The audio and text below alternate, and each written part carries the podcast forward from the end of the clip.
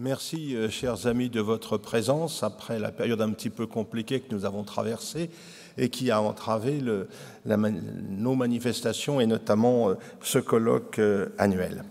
Alors le retour du politique, que peut-on en dire aujourd'hui? Il ne vous a pas échappé que le thème retenu pour ce colloque s'inscrivait dans un moment où se combinent le prévisible et l'inattendu. C'est bien sûr la perspective de l'élection présidentielle des 10 et 24 avril qui nous a conduit à engager une réflexion originale sur le politique, mais les événements survenus ces dernières semaines dans l'Est de l'Europe viennent aussi nous rappeler qu'il n'est plus possible, au nom de l'utopie mondialiste et progressiste, d'ignorer la remise en cause des grands équilibres internationaux issus de la Seconde Guerre mondiale et de la guerre froide.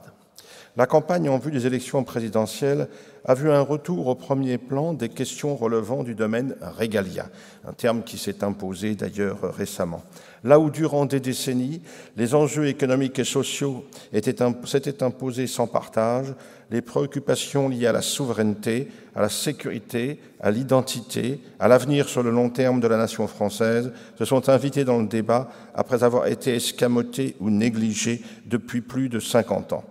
Autant de défis qu'il est devenu nécessaire et urgent de relever après des décennies d'aveuglement et d'impuissance. Autant de questions qui rendent toute sa place à la décision politique, une décision politique euh, qu'il faut réidentifier et redéfinir, alors que depuis longtemps maintenant, l'administration des choses s'est euh, substituée au gouvernement des hommes, pour reprendre la formule célèbre de euh, Tocqueville. Les ravages de la cancel culture importée d'Amérique du Nord et les ridicules du wokisme témoignent pour leur part d'une entreprise de déconstruction engagée depuis longtemps, ultime avatar des délires 68 arts. Là aussi, qu'il s'agisse de la langue ou d'une relecture de l'histoire qui se veut culpabilisante ou de l'intersectionnalité des luttes menées au nom euh, des minorités les plus euh, diverses et les plus farfelues.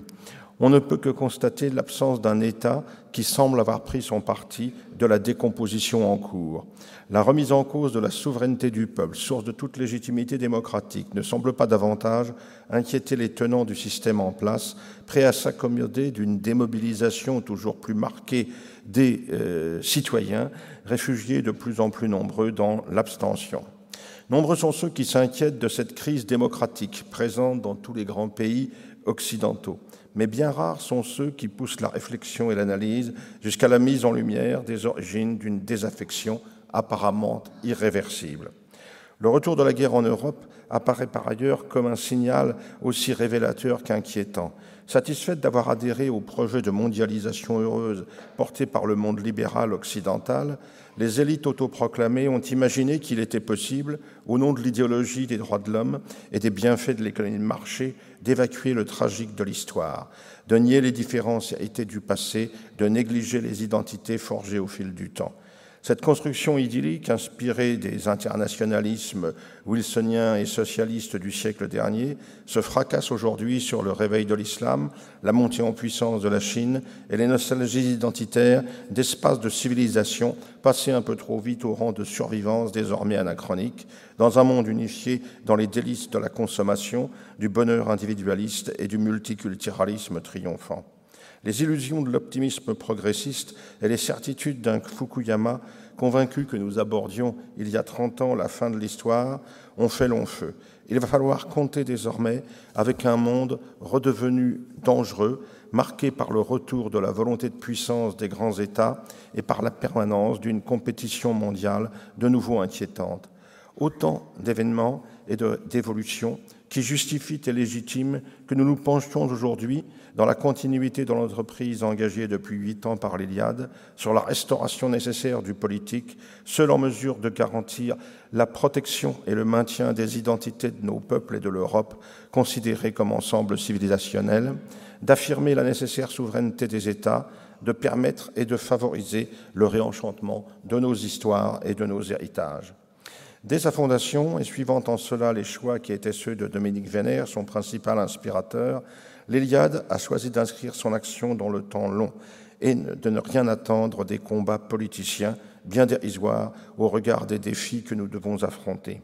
Cela ne signifie pas qu'il faut négliger le temps court, car il témoigne des évolutions profondes de nos sociétés, et même si les aspirations nouvelles qui peuvent s'y exprimer demeurent longtemps en attente d'une traduction politique claire et cohérente, l'intérêt que peuvent revêtir les nouveaux rapports de force qui peuvent se révéler au soir des consultations électorales ne signifie pas que nous devons nous engager dans des choix partisans, par nature exclusifs, au service d'un camp ou d'une personne. Comme nous l'avions fait dans les années 70 et 80 du siècle dernier, c'est à une approche métapolitique que nous convions ceux qui nous rejoignent et entendent se mobiliser contre la décomposition en cours de nos sociétés européennes, menacées par la submersion migratoire, par l'hédonisme débilitant et par l'effondrement intellectuel. Notre programme n'est pas celui tout à fait légitime au demeurant d'un candidat ou d'une candidate à l'élection présidentielle. C'est celui d'une révolution ou d'une contre-évolution culturelle ayant pour objectif de rétablir dans tous les domaines les fondations de notre héritage français européen.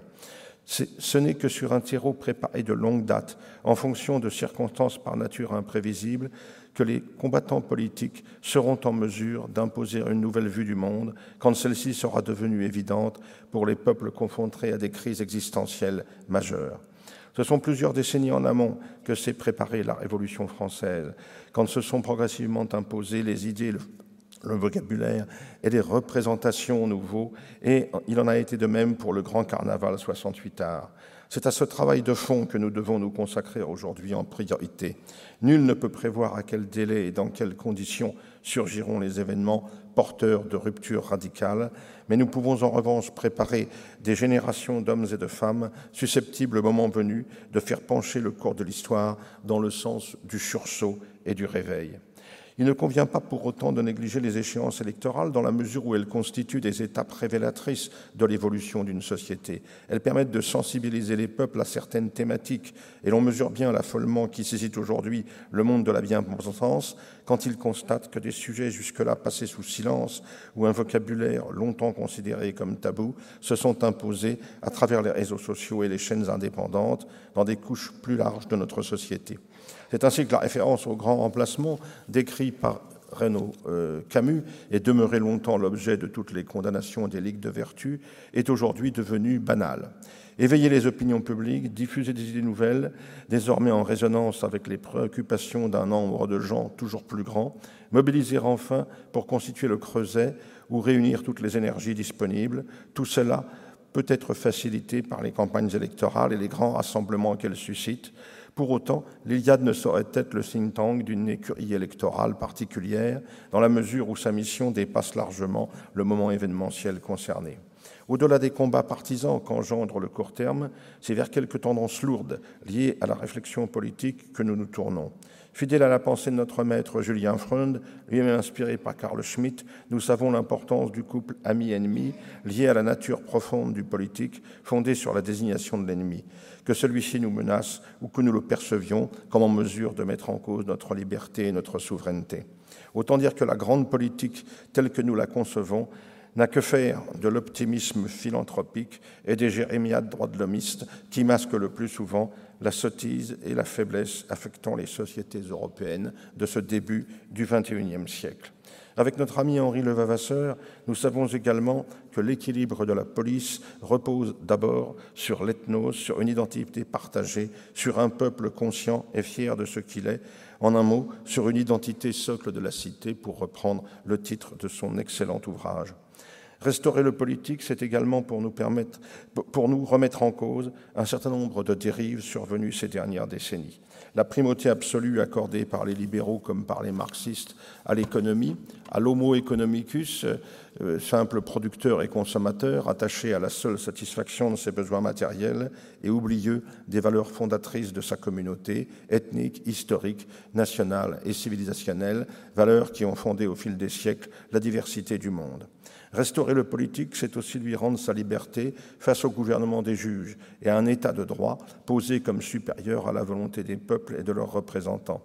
C'est aussi remettre en cause la figure de l'homo festivus, si bien décrit par Philippe Muret, cet individu abandonné au plaisir aussi vain qu'immédiat, cible toute trouvée des grandes entreprises d'ahurissement mises en œuvre au service d'un projet évacuant toute identité culturelle enracinée et toute aspiration spirituelle au beau et au bien. Restaurer le politique, c'est aussi contrecarrer les entreprises de subversion intellectuelle conduites à coups de mythes incapacitants dont le wokisme importé des États-Unis n'est que le dernier avatar. C'est aussi dépasser la pseudo-distinction entre le peuple et les prétendues élites autoproclamées. On le voit, le chantier est immense, mais déjà des murs sont tombés. Un rapport de force nouveau s'est établi dans la bataille de l'information, dans la guerre sémantique, dans le combat pour une histoire débarrassée des déconstructions mortifères. Nous ne savons pas à quelle échéance interviendront les basculements décisifs, mais nous savons qu'il est urgent de préparer ceux et celles qui seront en mesure, le moment venu, de prendre la relève, quand les conditions nécessaires pourront être réunies et quand le terrain aura été suffisamment euh, préparé. Je terminerai en citant Dominique Vénère, qui écrivait dans son Histoire et tradition des Européens Comme dans le conte de la Belle au bois dormant, la mémoire endormie de l'Europe se réveillera, elle se réveillera sous l'ardeur de l'amour que nous lui porterons. Je vous remercie de votre attention.